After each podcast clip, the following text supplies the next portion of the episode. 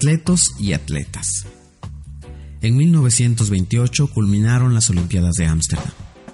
Tarzán, alias Johnny Weissmuller, fue campeón de natación y Uruguay campeón de fútbol.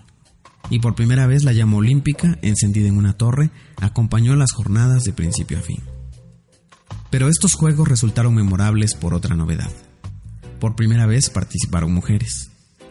Nunca en toda la historia de las Olimpiadas, desde Grecia en adelante, se había visto nada igual.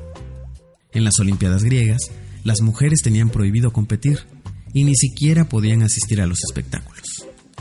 Y el fundador de las Olimpiadas modernas, el barón de Coubertin, se opuso a la presencia femenina mientras duró su reinado, diciendo, para ellas, la gracia, el hogar y los hijos. Para ellos, la competición deportiva.